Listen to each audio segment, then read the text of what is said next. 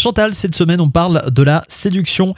Les hommes séduisent, les femmes séduisent aussi, mais est-ce que les deux séduisent de la même manière?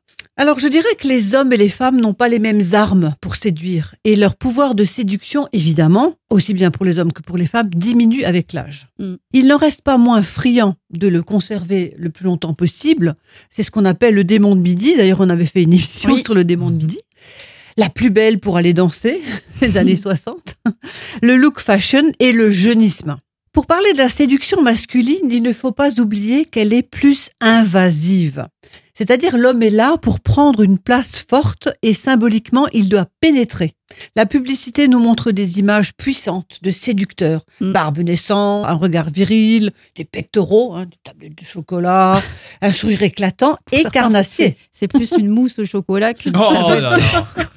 Et le, et le terme séduire peut également être péjoratif, corruption de l'innocence, euh, de la vertu des jeunes filles et des femmes par ces messieurs.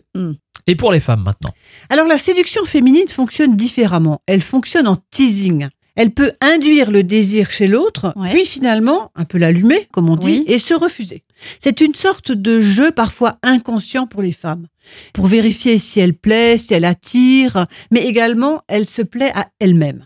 Freud distingue la séduction active, c'est-à-dire être séductrice, de la séduction passive, être séduite. Donc les éléments de séduction féminin ont pour objet de mettre en valeur les atouts de la femme. Alors je vais reparler des fesses, des seins, du ventre et même parfois le sexe. Mais oui, qui est en- visible par un jean moulant, des maillots de bain, etc. Ah. Un jean très très moulant, vous voyez. Ah bah, L'anatomie. On voit, on voit un peu l'anatomie, effectivement. Oui. Sans oublier les parfums qui sont également très importants pour la séduction. Ouais. Alors les odeurs, ça marche bien quand on peut se rencontrer en vrai, sauf qu'on sait que dans ces périodes un peu troubles, on se rencontre de plus en plus virtuellement et on peut séduire aussi. Absolument. C'est de ça qu'on parle demain.